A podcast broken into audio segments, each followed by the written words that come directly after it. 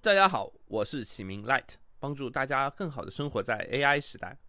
大家日常刷抖音、快手、微信视频号的时候啊，应该都会刷到一些这个男人叫小帅，那个男人叫爆刚，这个女人叫小美的这样的电影讲解内容吧。往往点赞数都非常的高，一旦看了其中的一集，就会欲罢不能的要把整套电影解说全部都看完。而且不知道大家有没有注意到啊，这些声音其实都是千篇一律的男生，听起来非常的有亲切感。只要听到这个声音啊，就知道这是一个电影解说的视频了。最近大平台里啊，支付宝也开始大力推视频了。可能有些听众还不知道，现在打开支付宝下面的第三个频道叫生活频道，已经整改的像抖音和微信一样了，全都是短视频。一般在平台的引入期，平台为了快速的引入更多的内容，都会给出高溢价，所谓千金买马股。现在呢，可能就是支付宝激励视频计划的一个红利期。给了很好的视频激励，大家可以去支付宝去搜一下对应的创作者激励计划，近三十天活跃粉丝数破百，发布视频数超过四个，调均播放超过一百，就可以参与创作者的分成计划了。这些条件相对于已经处于稳定期的平台，比如说抖音视频，还是比较难的。但是对于一个缺内容的新兴平台，努力一下就能达到上述数据。现在已经有相当一部分月入过万的视频创作者了。其中很大一部分啊都是成品内容的剪辑搬运工，否则肯定无法在短期内上传如此多的视频数。所以也趁这个节点，跟大家在各个环节上聊一下这一类内容是怎么制作出来的。实际上呢，国内提供制作这一类讲解视频的软件平台已经非常多了，成熟度已经到了你在使用的过程中感觉没有使用 AI 技术了。我跟大家说一个比较常见的吧，就是魔音工坊这个平台。它其实已经集成了从文案的 TTS 到视频简介整合的全套能力了，已经集成到你一个人就能完成全部工序的程度。当然呢，它的强项实际上还是在文案生成声音，也就是我们说的 TTS。你可以提前写好你的脚本，然后放到这个平台里，选择一个合适的声音音色，就可以输出你对应的音频了。但是按照现在的这个整体的 TTS 技术呢，输出的音频还是明显的深色的。你一听就能听出来，这个是一个 AI GC 的内容，所以这个时候就需要自己去手动修改。魔音工坊在这块也提供了比较简单的人机交互，很方便修改。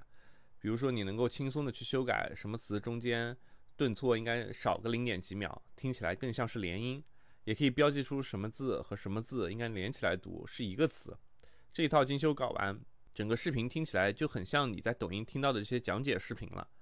另外的话呢。一方面是这类平台训练了足够多的电影讲解的音频，其实已经相当智能了，要修改的比例已经越来越少了。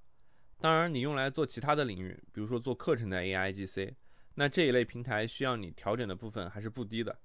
另一方面呢，就是熟能生巧了，前几次的工作量可能比较大，后面用熟了，平台也记住了一些词汇习惯之后，你就会越用越熟练，越用越快。脚本这块呢，就可以使用目前的一些中文的这个 GPT 软件呀。在使用之前，你可以先找到一些你喜欢的这些讲解风格的稿子，然后通过一些 ASR 的工具，ASR 就是声音转文本啊，比如说钉钉闪记、阿里妙记这些工具，把这些你喜欢的风格的这些讲解转成文字，然后把这些文字做成 prompt 送给 GPT，之后你就可以自己定出一些电影场景的主题切片，然后让 GPT 来帮你写了。现在这些也有一些成熟的模板。比如说，字节跳动出了一个火山写作，你就可以在里面选择剧本的 GPT 生成风格来进行生成。GPT 的好处呢是越用越聪明，所以自然你的创作效率呢也会越来越高。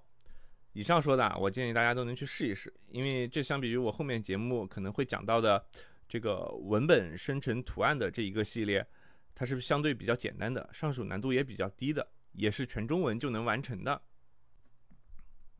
当然，跟大家讲了这些呢，大家学会之后也不用抱死了思路，就是要做电影讲解。其实我更倾向于是带你掌握了一种制作短视频的方法，所以你得发挥你的资源长处，做一些别人不好做但你又很懂的东西。比如说你是律师，你可以基于一些吸引眼球或者猎奇的案件来做一些视频；另一块则是发现一些相对冷门的领域，比如说你可以用 GPT 来生成一些儿童领域的脚本，难度也低很多。事在人为，得发挥主观能动性。就像支付宝的这次创作者计划，你就能在网上看到很多晒收益的图。得找到自己擅长的创作类型，另一个重要的点就是你得带着发现的眼光去生活。在在抖音上看到这个女人叫小美的时候，能有另一个视角，第一时间能去观察别人做的这个 A I G C 视频，它到底好在哪儿？为什么能有这么多点赞呢？